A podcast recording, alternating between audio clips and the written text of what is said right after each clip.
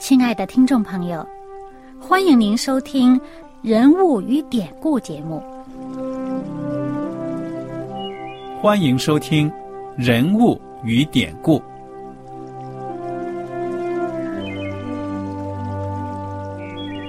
听众朋友们，当你读圣经的时候，不知道有没有过这样的想法？生活在几千年前的圣经人物，与我们这生活在二十一世纪的人有什么相关吗？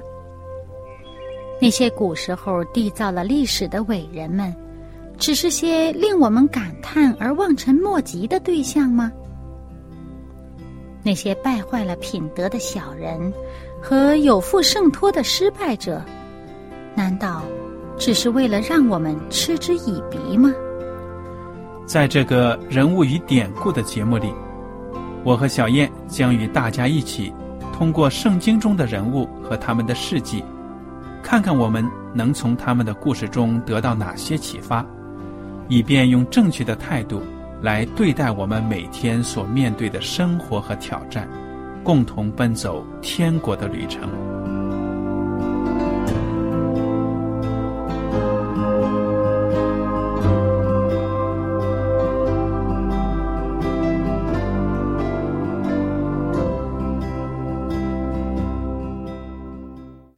听众朋友们，你们好，我是艾德，我是小燕，大家好，很高兴又能跟您坐在一起来研究圣经当中的人物与典故。我们上一讲呢已经学习完了《撒母耳记上》的第十九章，那么就讲到呢，这个扫罗王，他嫉妒大卫呢，嫉妒到发狂，而且当这个扫罗王他的心没有了上帝那种爱人的心，反而呢出现了恋位、恋权这样的心的时候呢，他看见大卫呢。他都觉得这个大卫呢，对他将来的王位是一个威胁。大卫本身是没有任何的心要去夺这个扫罗的位置，也没有心要去害他。但是这个扫罗呢，精神状态到了这种程度呢，从我们现代的医学来看呢，他好像是有了一种这种妄想症。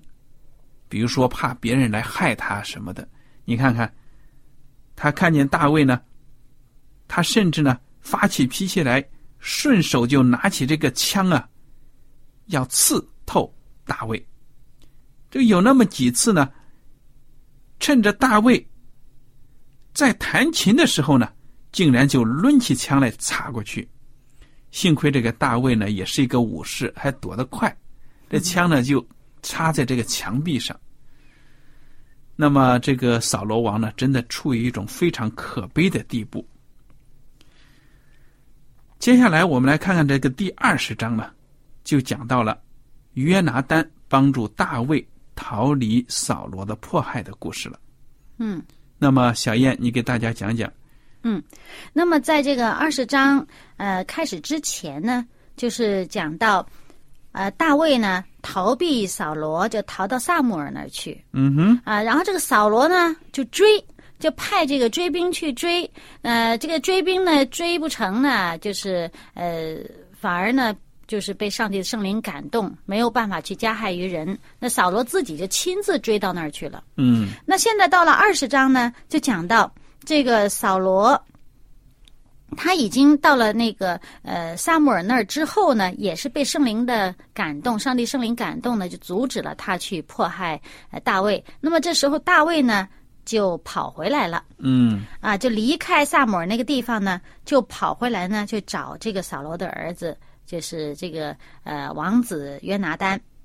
他呢就跟这个约拿丹说，他说那我究竟是做了什么？呃，做了什么孽呀？哪里得罪了你爸爸，以至于你爸爸到处这个追杀我呢？嗯，但是这王子的回答呢，就是他真是不知道他爸爸在追杀大卫，甚至觉得不大，就是不大相信，因为呢，他说，那我爸爸做什么事情不管是大事小事都会让我知道，怎么会唯独这件事情瞒着我呢？应该不至于我爸说要要你的命吧？嗯那这时候大卫他就起誓了，他就说：“那肯定是，就是说你爸爸知道咱们俩这个要好，所以呢，他呢就不告诉你。那么，但是呢，我呢，像就是在你面前呢，向永生的上帝这个这个启示呢，我真是离死啊就差一步了。哇，那那当然讲的就是这个扫罗的枪呢，就插着大卫的鼻子尖儿飞过去了。嗯，那么这个约拿丹呢，那就他就问这个大卫，他说：“那么你心里想怎么样做呢？那我会成全你的。”那么这个大卫呢，就告诉他说啊，说呢，这个呃，刚好在第二天呢，就是他们这个初一，就是他们这个以色列人的初一。那么这个时候呢，这个一家人呢要一起，呃，他这上面圣经是这么说的，这在撒母耳记上二十章第五节，大卫对约拿丹说：“明日是初一，我当与王同席，求你容我去藏在田野，直到第三日晚上。你父亲若见我不在席上，你就说大卫切求我许他回本城伯利恒去，因为我全家在那里献年祭。那你父亲啊，若说好，仆人就平安了；他若发怒，你就知道他决意要害我。求你施恩与仆人，因你在耶和华面前曾与仆人结盟。我若有罪，不如你自己杀我，何必将我交给你父亲呢？嗯那这时候呢，约拿丹就说：“绝对不会有这样的事。那我如果知道我父亲决心要害你，我怎么会不告诉你呢？嗯对吧？那么好了，那这个事情咱们在说接下去的事情之前呢，我在这里打一个岔，就是呃，他呃，大卫他讲到啊，说他们这个初一。呃，会跟这个呃扫罗王哎一同起坐席哎一吃东西吧。对对，那这个地方呢，我们其实呢就知道呢，在以色列人呢，这个圣经上呢讲到这个啊、呃月朔啊，你在圣经上面会呃，尤其是旧约里面，经常会见到啊，逢安息日啊、月朔呀，还有这个呃一年三大节期啊，以色列人这是有特别的献祭敬拜上帝的这个仪式。那么这个这个月朔，其实我们讲到这也是一个典故了，在以以色列人的这个呃传统以及。就是这个圣经里面，在民数记就已经讲得很清楚了。月朔的时候有特别的这个，呃，这个纪念的活动，特别的呃献祭啊这样的活动。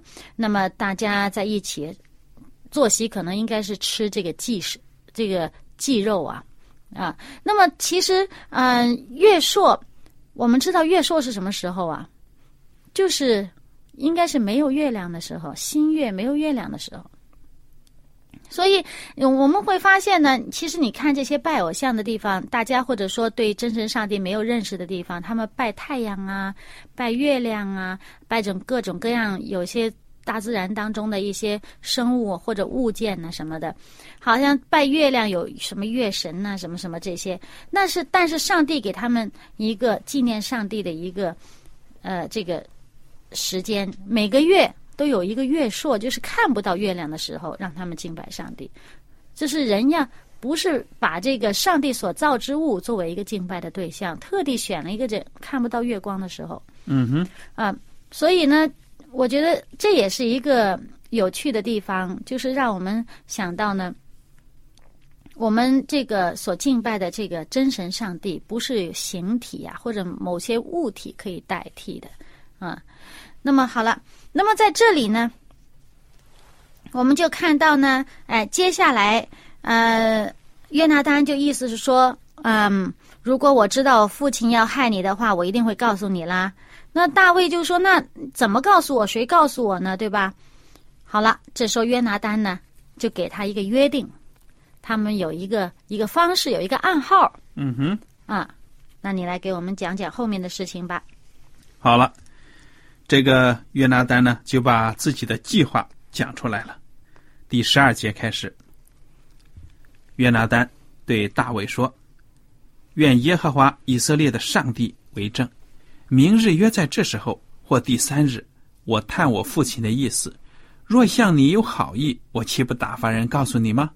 我父亲若有意害你，我不告诉你，使你平平安安的走。愿耶和华重重的降罚于我，愿耶和华与你同在，如同从前与我父亲同在一样。哎，你看，嗯，从这里讲呢，就看出来这个约拿丹嗯也知道呢，他的父亲现在呢所做的有很多不蒙上帝的喜悦。而且从这一节往后，所约拿丹所讲的话，我们就看出来，他已经知道大卫应该是上帝所选的，呃，下一任的这个呃王位的这个在位者了。而且呢，他还对自己的命运呢有一种预感。嗯你听听，第十四节，你要照耶和华的慈爱恩待我，不但我活着的时候免我死亡，就是我死后，耶和华从地上剪出你仇敌的时候，你也永不可向我家绝了恩惠。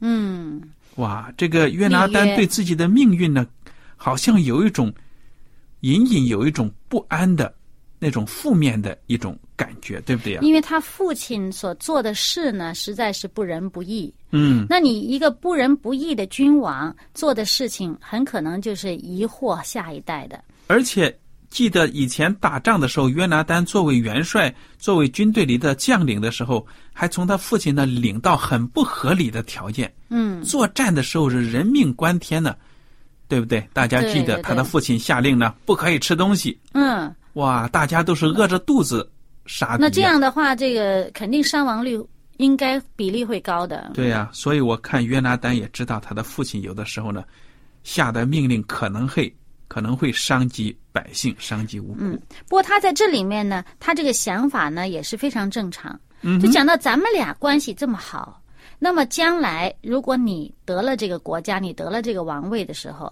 那如果在这个这个以前中国古代历史也会见到，你这个好朋友，那这个其中一个得了大位，那掌了权了，可能就。不不认另外一个，甚至会把人家，甚至亲兄弟也会有这种相残的情况下，我相信，那约拿丹就说：“那你得了位的时候，你仍然我们彼此之间，我现在恩待你，你也恩待我，对呀也恩待我的后代。嗯。我相信约拿丹呢是看到他父亲的变化，嗯。他也怕将来大卫要是当了王，万一也是练权呢，为了自己嗯。而把友情给忘了，嗯。就不好了。所以约拿丹呢就跟他跟大卫结盟，嗯。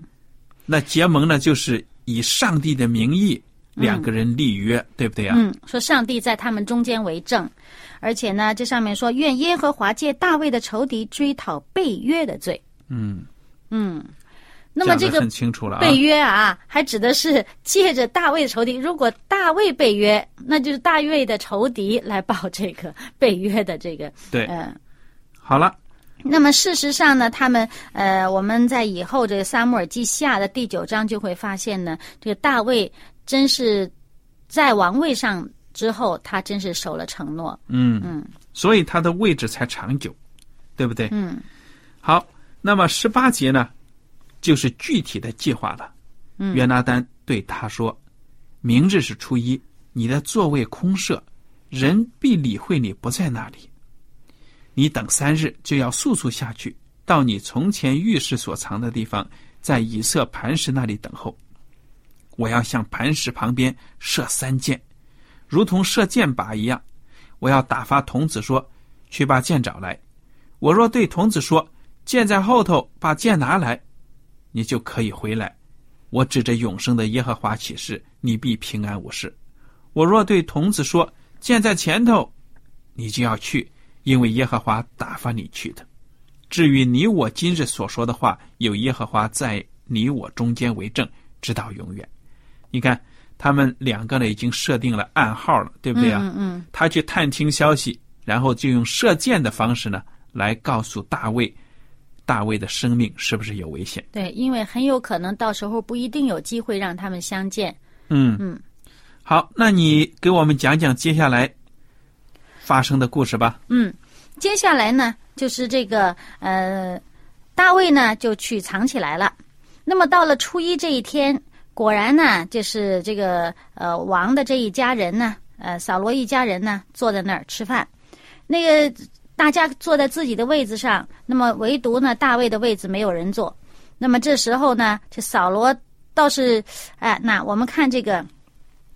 这个圣经上第二十六节所描述的这扫罗的心态啊，他说：“然而这日扫罗没有说什么，他想大卫遇事偶然不解，他必定是不洁。嗯，你看他这态度，心里面呢都把这个大卫当成一个很恶心的人。哎，没来吃饭，肯定是不配。嗯，身子不洁净，不配来。那你看这里面哈，他就。”呃，因为我们知道呢，以色列人过节，他们首先要洁净啊，先要净身，然后净心，对吧？才能到上帝面前这个献祭啊。然后这个，呃，好了，那么这个地方，你看扫罗，他把他自己看得多干净啊。嗯哼，哎，他可能真是好像洁净了他的外表了，啊，他就想着人家那个那个那个呃，一定是不干净。对哎，你说他这心里边干净不干净啊？不干净。啊，他他他表面都没想到是他把人家害的不敢来呀。那你看他自己好像挺干净的哈，这这样子好像道貌岸然，坐在那儿哈，可以守这个耶和华的呃这个节呀，好像吃这个祭肉啊啊没问题。但是他的心多脏，他这心里边想着要害人呐。嗯哼。你害人的人能在上帝面前蒙悦纳吗？肯定不行的，对吧？嗯哼。好了。那么接下来呢？到了第二天，又没见到大卫。这时候扫罗就出声了，他就问这个约拿丹，他说：“耶西的儿子为什么昨天、今天都没来吃饭呢？”那约拿丹就照着呃之前他们约定的就说啦，说这个大卫说要这个回老家，他们家里面有献祭的事儿。好了，这话这一说呀，这扫罗就急了。我们看着三十节说，扫罗向约拿丹发怒，对他说：“你这顽梗悖逆之妇人所生的，我岂不知道你喜悦耶西的儿子自取羞辱啊？”接着就骂一些脏话。嗯啊，那么然后呢，他就就点名了，说这个有这个大卫在呢，你这个国位啊，你这个王位你就保不住啊。所以你看这个扫罗啊，一怒之下呢，脏话连他的。可以说连他夫人也给骂了，对不对？嗯，说不定这翻译的还是很文雅的，说不定用什么粗言秽语啊，就把自己的这亲儿子给大骂一通啊。嗯，而且呢，他这里就是指示这个约拿丹说：“你赶紧去把他捉来啊，他是该死的。”那约拿丹马上就反应了，说：“他怎么该死了？他做什么了？对吧？”哇，你看着扫罗激动的这个二十这个三十三节啊，扫罗。向约拿丹抡枪要刺他，也不管什么祭祀的仪式什么的了啊！哎，也不管这是不是儿子了。你看他连他自己的儿子这个太子啊，他都抡枪要刺他了。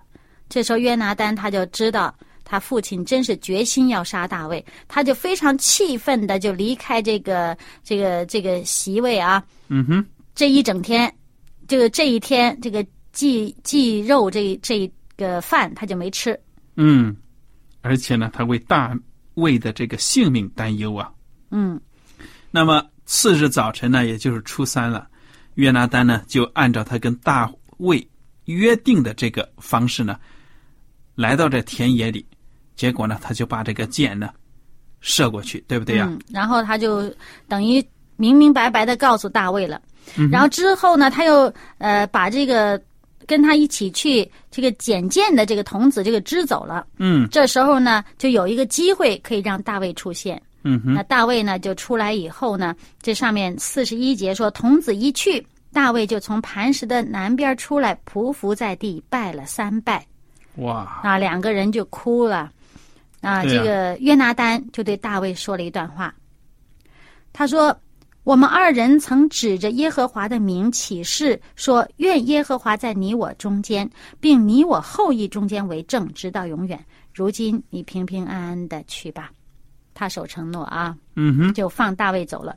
其实，在这件事情上，一个一个王子啊，可以说是在人的习俗当中，他是一个王位继承人。嗯，他如果好像借故或者怎么样，是害大卫，这太容易的事了。对呀，而且大卫是落难呐，对呀、在这四周围谁都不敢公开表示支持大卫。所以扫罗就骂他嘛，笨的要死，自己王位将来可能都落到这个人手里，你还跟他好，所以就要所以发脾气嘛。哎，所以就看到这个约拿丹的这个品格啊，他虽然这个大卫在劣势啊，自己似乎这父亲在强势，但是呢，他所认定的这个理呀、他所站在哪一方，他是站在一个有道义的一方，嗯，站在这个上帝要人该怎么做的这个一方。我们不知道这个约拿丹到底有没有听说大卫被上帝用拣选先知去高他做王这件事，但是约拿丹是看准了大卫是做王的材料，嗯所以这个约拿丹呢，能够谦卑的把自己的大好的前途可以说是拱手让给大卫，实在是不简单。嗯那么大卫真的是被逼上梁山了，对不对呀？就逃了。嗯，逃到这个呃祭司城里边去了。嗯哼，这城显然，这个我们知道，祭司城里面其中也有陶城，是不是？那人家这也不是陶城哈、虽然，那么但是这是一个祭司城，啊，那么这个祭司城呢，就是住的呢，呃，就是以这个亚西米勒算是为首吧，嗯。啊，那么他呢，呃，大卫一到，亚西米勒就来迎接他，但是很纳闷儿，说你怎么一个人来呢？显然他以前来肯定是都是奉王的差遣，带兵带将啊，经过或者怎么样的。那这次他一个人来，嗯哼你，看大卫说了一段话，他他说：“王吩咐我一件事，说我差遣你委托你的这件事，不要使人知道。故此，我已派定少年人在某处等候我。现在你手下有什么？求你给我五个饼，或是别样的食物。”他其实是来逃难，他是来希望找吃的找饿了吃的，真的是饿饿了真是饿了，跑了这么远的路。嗯，但是呢，他前面却撒了谎。嗯他这个谎话，其实有的人可能觉得，嗯，好像无伤大雅呀。而且呢，圣经上也没指责他撒谎啊不。过这但是个不一定是撒谎啊，他大卫他也是有后面也有他的崇拜者跟随者，也可能真的是就他一个人去圣殿哎。，不是不是，我说的是呢，他撒的这个谎指的是，他说王吩咐我一件事，嗯他说这个扫罗吩咐他出来办事儿的，而这件事儿呢，不要告诉别人。嗯哼，所以呢，他把这个，所以呢，他把少年人留在某一个地方，他自己走过来。嗯他说了这么这么一段话，就是说自己这次跑出来，他不是逃跑的，嗯，他说自己是来办差的，我想所以这这这个就是一个谎言。对，是一个谎言，是为了保护自己啊。嗯因为他说：“哎呀，扫罗王追杀我呀！嗯，哇，那祭司还不知道怎么样。知道。嗯、对呀、祭司还不敢，不一定，说不定还不敢把饼给他呢。嗯。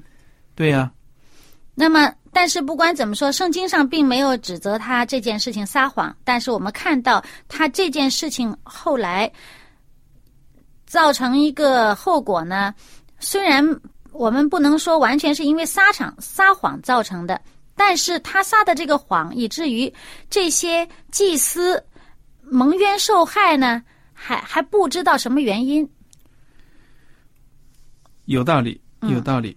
只能说呢，这个扫罗王呢，做人太惨了。我们嗯大家呢，一会儿呢，下一讲呢，可能就能听到了。就是说呢，这个扫罗王后来发现这个祭司怜悯大卫，给他一些饼吃呢，结果呢，就把祭司的一家老小呢，包括这个城里很多的人呢，甚至连牲口都给杀了。嗯所以这个扫罗王真的是已经没有人性了。那么，还说回到这件事，大卫呢来到这个祭司面前说给点食物，那祭司当时怎么样啊？那祭司就对大卫说：“他说我手下呀没有寻常的饼，嗯只有圣饼。若少年人没有亲近妇人，才可以给。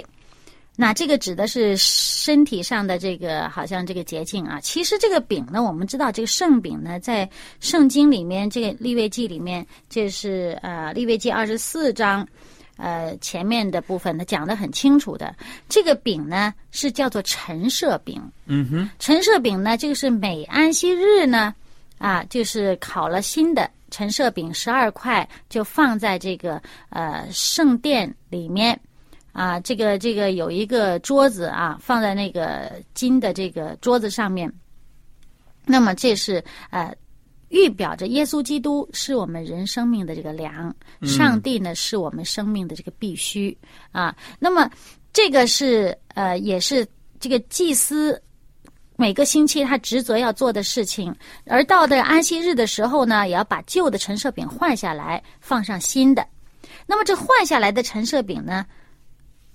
吃，只有祭司在圣处才能吃。嗯哼。那现在我们看到这个祭司啊，这个亚西米勒，他并没有说拘泥于这个规条，嗯，没有说拘泥于这个呃戒律的这些规条呢，说啊不给大卫吃，嗯而是他真是看到上帝说要这个爱人如己啊。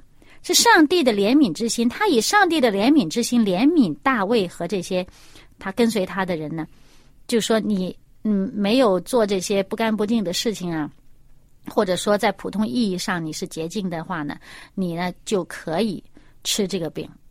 嗯，结果他就把这个饼给他们了。嗯哼，所以这个大卫呢，也算是从这个祭司那里得到了恩惠，对不对呀？嗯。而且我们看到呢，在这个圣经呃新约马太福音的十二章一开头，还有的路加福音六章一开头，也都是耶稣还引述这件事情。嗯，就是讲到呢，啊，这个人呢，不要太拘于这些律法，对不对？嗯，你要明白律法是什么意思，哎，是爱人的。对，所以我们大家呢，也从这里面也可以得到一点启发。对，有的时候我们以为条条框框不可以去动的，其实呢，上帝本意并不是说要我们守着条条框框呢，置别人的生死于不顾，对不对呀？对，上帝说的怜悯的心肠，这爱人的心肠呢，在这个条条框框之上。嗯哼，嗯。那么紧接着下来呢，大卫就问亚比亚西米勒了，说：“我没有兵器。”现在我为王办事情呢，很着急。你有没有兵器呢？结果这个亚西米勒说，没有什么兵器，但是呢，有你当年杀那个格利亚的这把大刀在这里。嗯，哎，这个亚亚西米勒呢，就把这把刀呢赠送给了大卫王。嗯，叫他带走了。对了，这件事儿呢，哎，就有一个人看见了。这个人呢，就是扫罗的手下，嗯，叫做多益，是个以东人。那么这个人看到以后后果如何呢？我们下一次再跟大家分享。嗯，好了，今天的节目呢到此就结束了。您如果有什么问题和想法，我们欢迎您写信来。艾德和小燕呢非常感谢您今天的收听，我们下次节目再会。再会。喜欢今天的节目吗？若是您错过了精彩的部分，想再听一次，可以在网上重温。我们的网址是 x i w a n g r a d i o 希望 radio，或是找旺福村也可以找到。记得把好东西介绍给您的朋友，与他一起收听。